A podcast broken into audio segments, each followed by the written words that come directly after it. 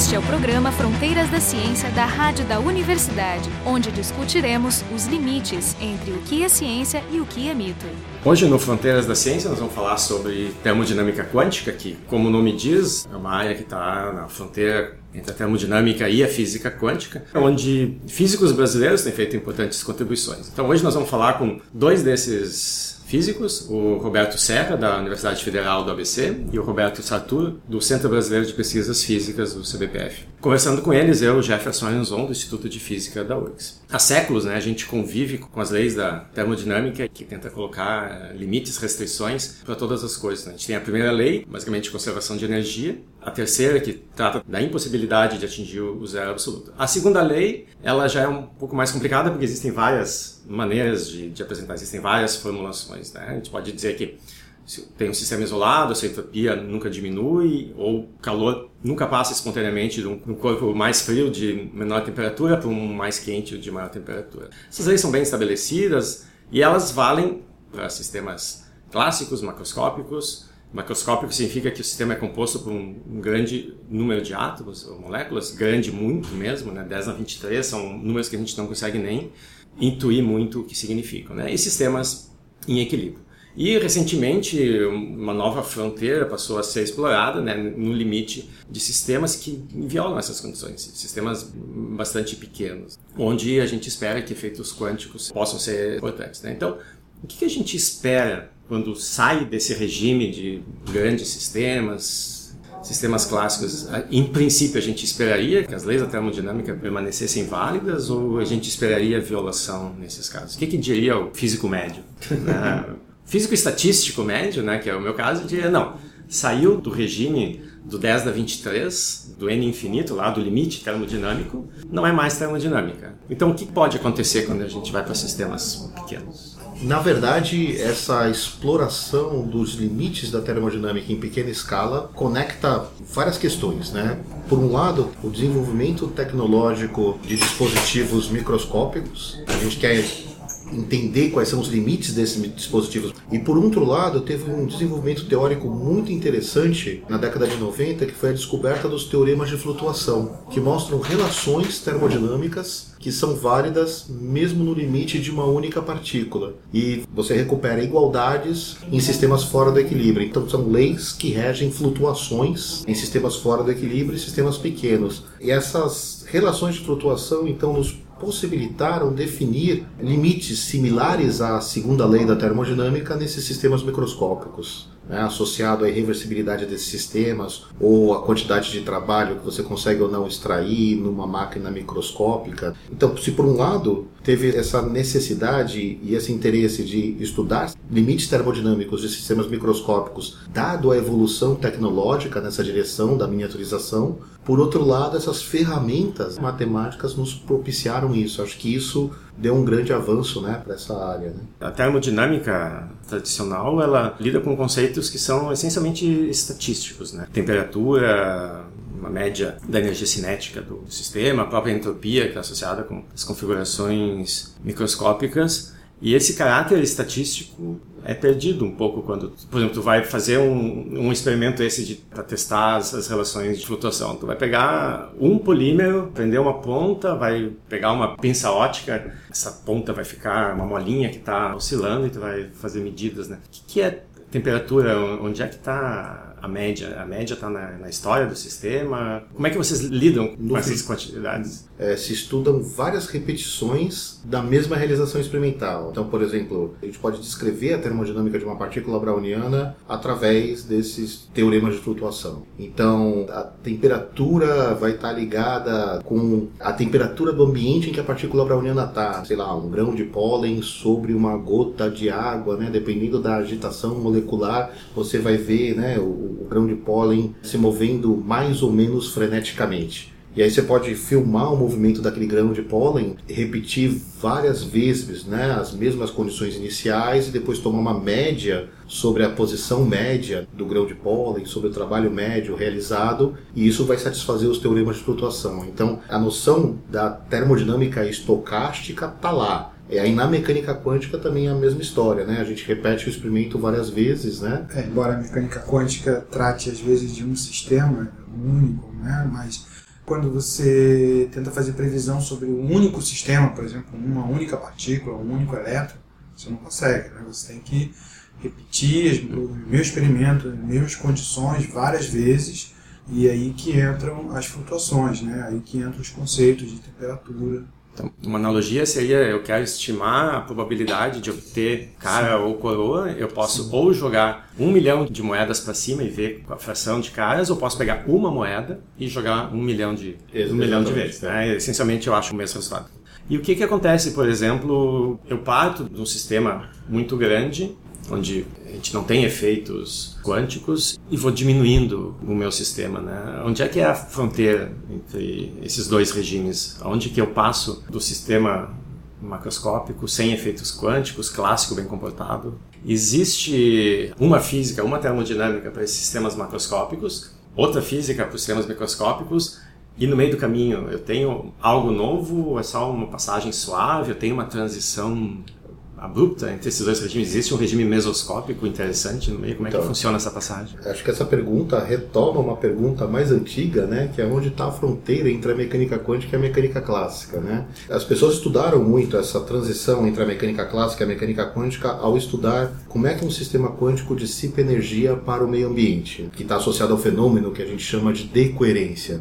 E durante muito tempo, alguns pesquisadores tentaram buscar, durante décadas, na verdade, alguma medida que te dissesse se aquele sistema é quântico ou é clássico. E hoje o que a gente sabe é que você pode explorar diferentes nuances e mesmo num sistema que tenha muito pouco do que a gente chama de coerência quântica, que está ligado ao fato de você ter estado de superposição, um átomo que pode estar em dois lugares ao mesmo tempo, por exemplo, mesmo que ele tenha muito pouco desses efeitos, ele ainda assim pode nos trazer alguma vantagem em alguma aplicação no que a gente chama agora de tecnologia quântica. Então essa fronteira ela não é bem definida e eventualmente você pode ter um sistema que se comporta muito parecido como o sistema clássico, mas tem só alguma coisinha diferente ali que está ligado ao sistema quântico, você pode ter um sistema que é realmente muito diferente do sistema clássico, que é um sistema quântico coerente, preparado num estado lá a baixa temperatura, num sistema muito bem controlado, né? E agora pensando nessa questão da termodinâmica, né? A fronteira também ela não é muito evidente. Por exemplo, a gente percebe que sob um conjunto de condições, a segunda lei da termodinâmica ela é válida para uma única partícula quântica.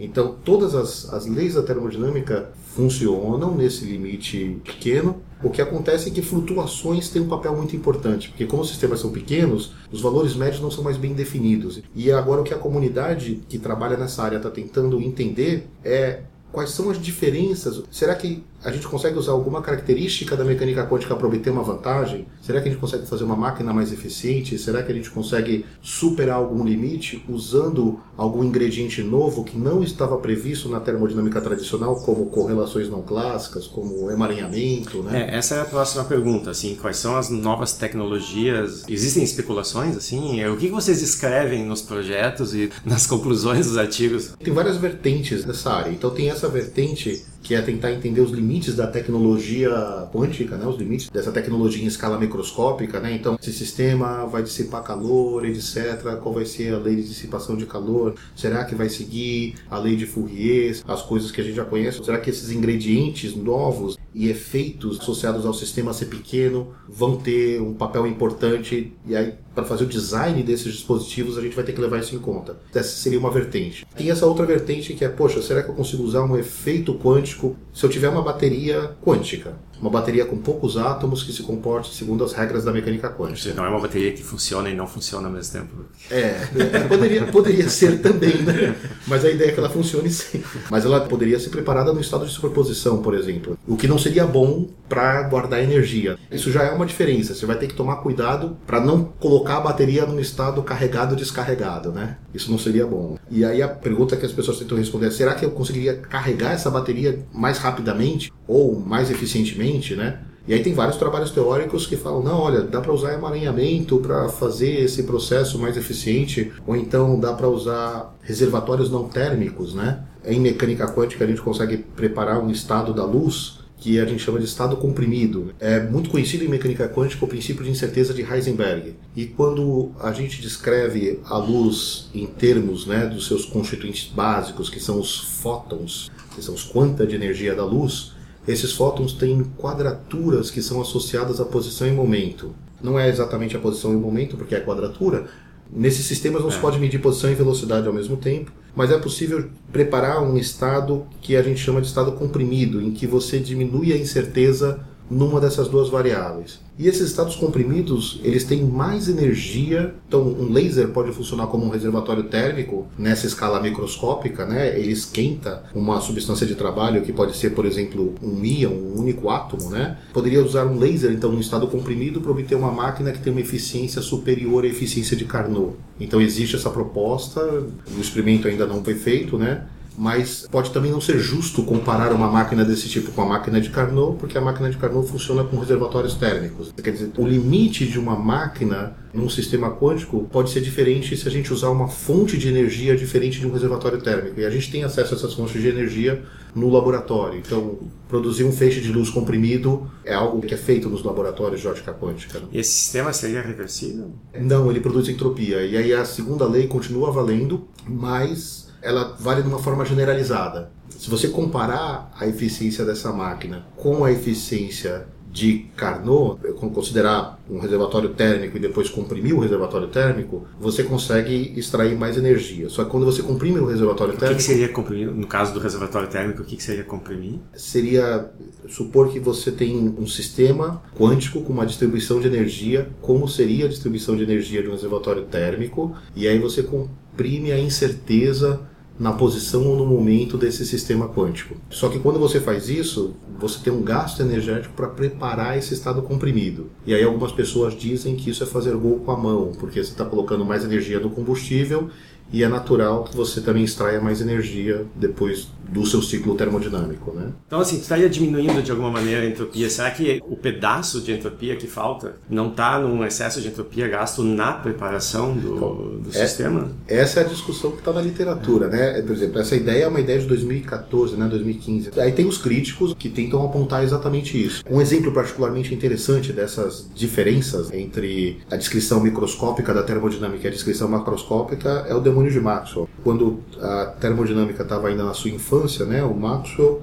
escreveu uma carta para um colega, né, questionando a seguinte situação: imagine que um ser microscópico que tivesse acesso à velocidade de partículas num gás você poderia ter uma divisão no meio do container em que esse gás está contido, né? E esse ser poderia escolher se ele deixa moléculas, né, desse gás com uma certa velocidade passar para um lado do container e abaixo dessa velocidade passar para o outro lado do container. É porque a gente associa maiores velocidades com maiores temperaturas, menores velocidades com menores temperaturas. Ele está separando então as quentes, né, as rápidas das frias, as lentas. Né? Exatamente. Né? Ele só está. Ele diminuiria a entropia do sistema. Você tem um sistema total com uma grande entropia. Quando você separou, você tem. Você tem um sistema um pouco mais organizado. Mais organizado. Né? É, porque ele começa com um sistema homogêneo, né? Todas as moléculas misturadas é um estado de alta entropia. E à medida que ele vai separando, ele vai diminuindo essa entropia, aumentando, como você disseram, a organização. Aparentemente, esse ser violaria a segunda lei da termodinâmica e foi apelidado de demônio pelo Lord Kelvin. É, porque no final do processo ele termina com metade do sistema a temperatura baixa, a outra metade numa temperatura alta, que a segunda lei diz que espontaneamente não acontece, não acontece né? E como a gente não vê no argumento aonde que o demônio está escondendo o jogo, né? Parece aí, espontâneo o processo. Exatamente. E aí a solução desse problema aparece quando você leva em conta que o demônio ele usou informação para fazer essa separação dessas moléculas. E aí, bom, informação precisa de um aparato físico para ser preservada, né? A gente precisa de uma memória para guardar a informação e você também precisa de um aparato físico para processar a informação. E o ponto é que se você quisesse repetir esse processo muitas e muitas vezes, em algum momento você vai ter que apagar a memória do demônio, a não ser que ele tenha uma memória infinita, né? Para você poder gravar mais coisas na memória dele. E aí o chamado exorcismo do demônio de Maxwell, o exorcismo definitivo, né, surge quando um pesquisador da IBM, né, verifica que, olha, para apagar a informação de uma memória não interessa a tecnologia que você use para fazer a memória.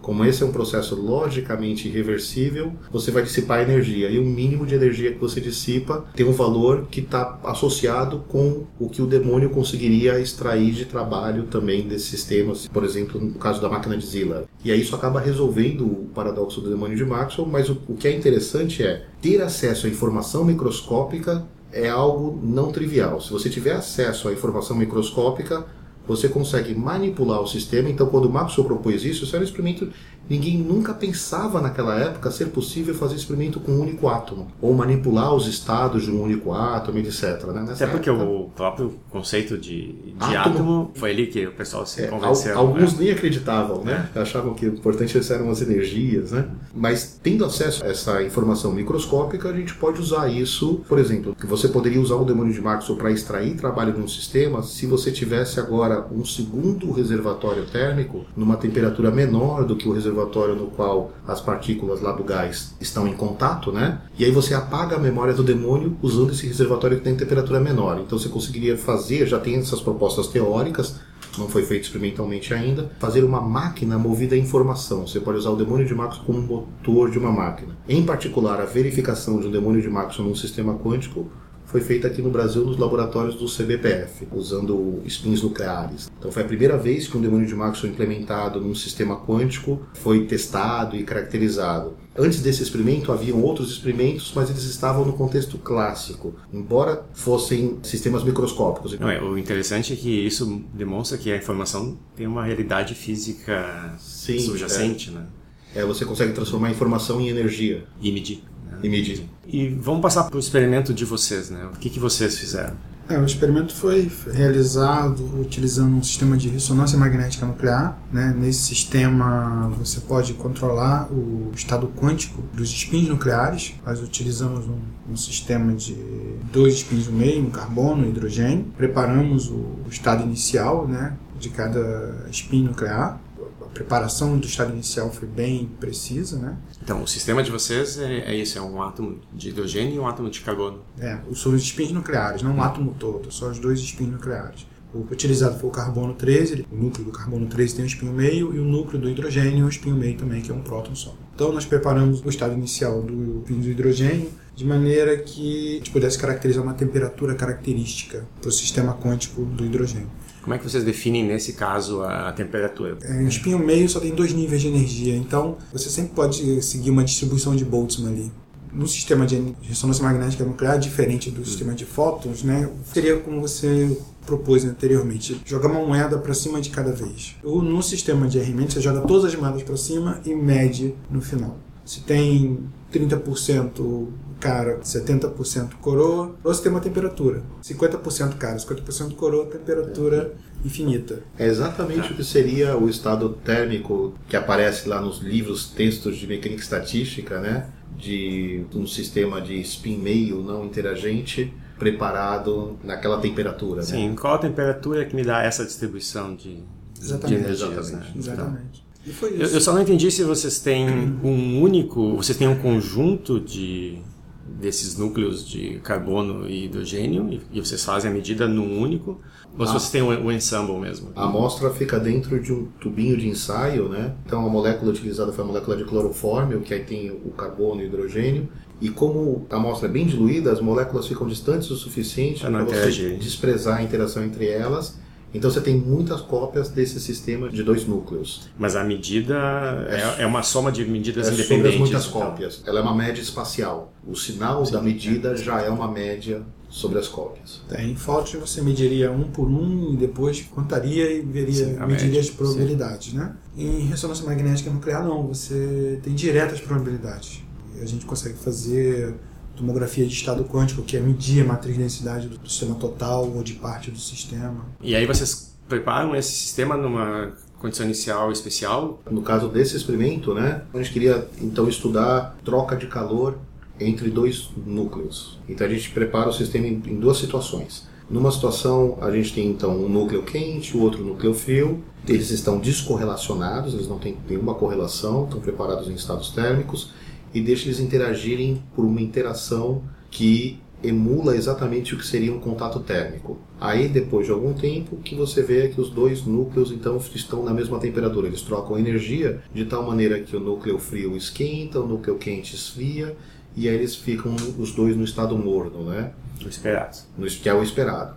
Aí a outra situação, que é algo que já havia sido previsto teoricamente, mas que ninguém nunca tinha feito nenhum experimento para verificar, os dois núcleos são preparados num estado correlacionado. mas é um estado correlacionado de maneira especial. Então essa correlação é o que a gente chama de correlação não clássica, ela tem algum efeito do que a gente chama de coerência, né? Então, por exemplo, se você tem duas moedas presas por uma haste e joga de tal maneira que as duas caras estão para cima, né? E joga essas moedas para cima, e você sabe que uma das moedas deu coroa, com certeza a outra será coroa porque elas estão presas por uma haste. Né? Seria caso de correlação forte. E é uma correlação forte, mas é uma correlação clássica. Quando você tem um sistema quântico correlacionado, a diferença é bem mais sutil, mas a correlação de um sistema quântico é bem mais forte do que um sistema clássico e nos permite fazer protocolos de comunicação quântica, como criptografia e teleporte. E basicamente o estado da moeda ela só seria definido quando você medisse ela, quando você olhasse para ela. Se a moeda fosse quântica, você jogaria ela para cima, ela cairia no chão num estado que poderia ser cara ou coroa com uma certa probabilidade, mas ela não está definido. E na hora que você olhou para a moeda, na hora que você mediu a moeda, você vai definir qual é o estado das duas ao mesmo tempo. Além disso, você pode escolher medir num estado intermediário.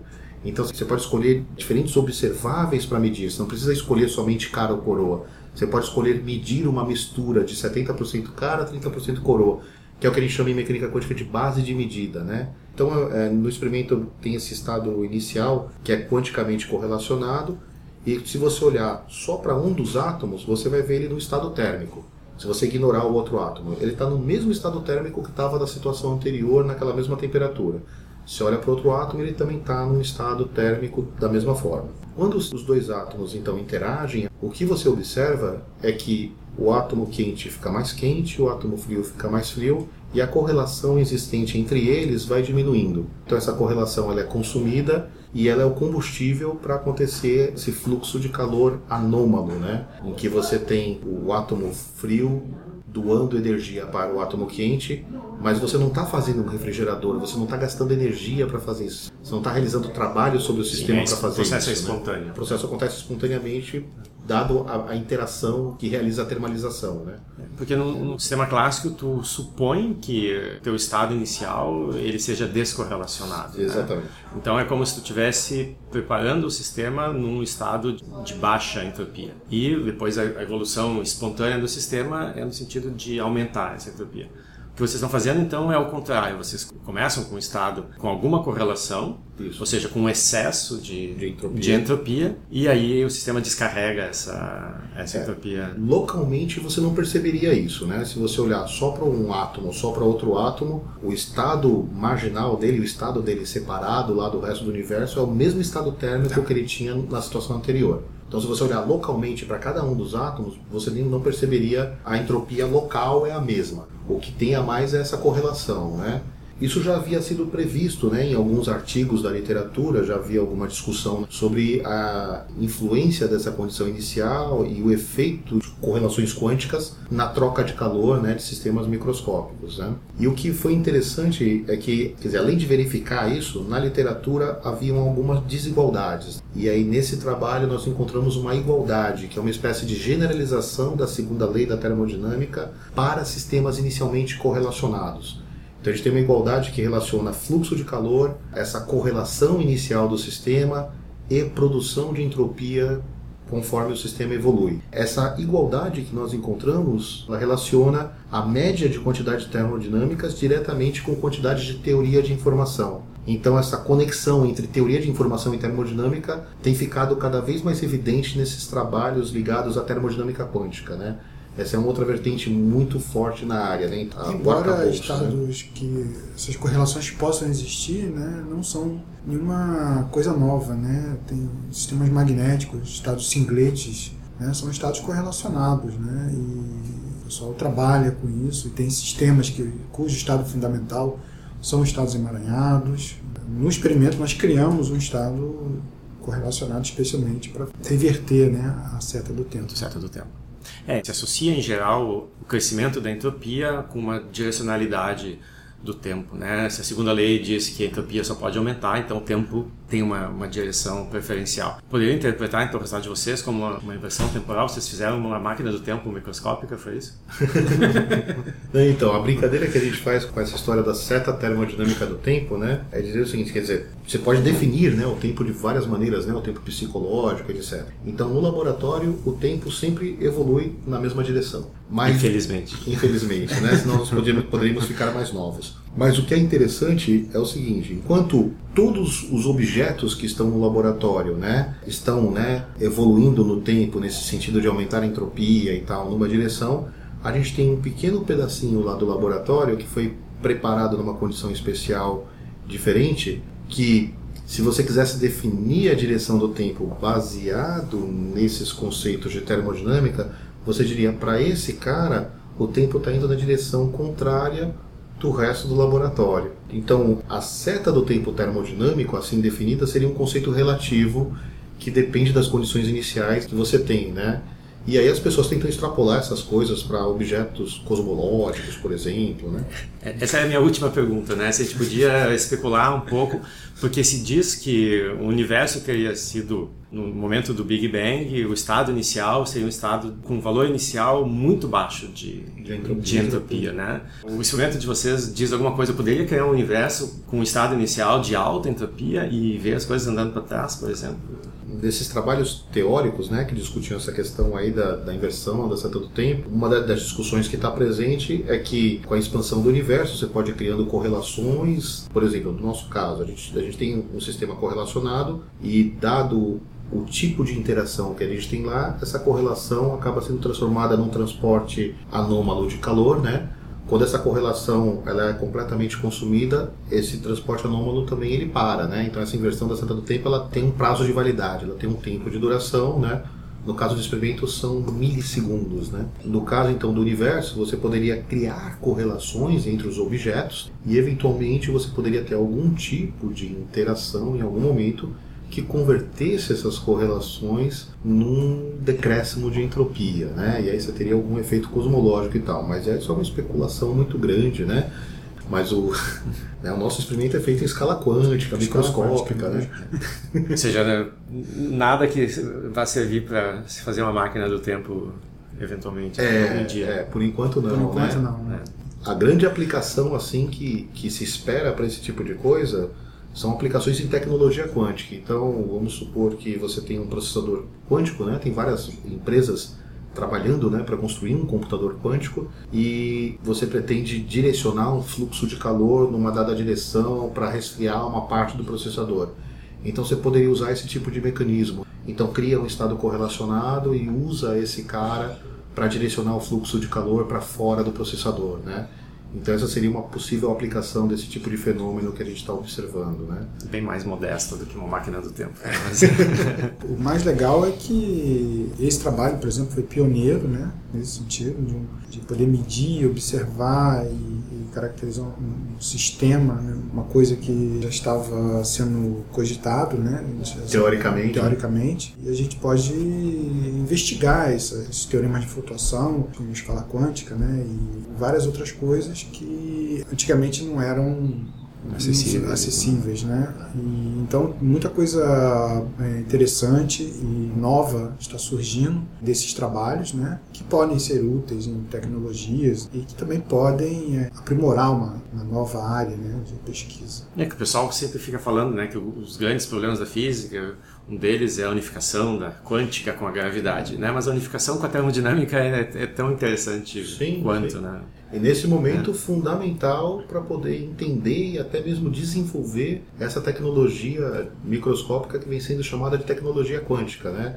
Então, do mesmo jeito que a termodinâmica estabeleceu os limites, né, para os motores de carro, etc., até os limites da computação, né? Porque processar a informação dissipa energia, né? Basicamente, o limite da duração da bateria do nosso notebook é devido ao fato da gente ter que resfriar o processador, né?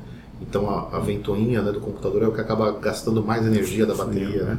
Então a termodinâmica aí de novo colocando um limite né, severo, né? Na verdade essa é a nossa motivação para estudar essa área, né? E da mesma maneira que a, o paradoxo do demônio de Maxwell só foi resolvido, né, quando se misturou, né, teoria de informação com a termodinâmica, Agora, o que está acontecendo é a gente tentar estudar processo termodinâmico em escala quântica usando teoria de informação quântica. Então, hoje a gente conversou no Fronteiras da Ciência sobre termodinâmica quântica.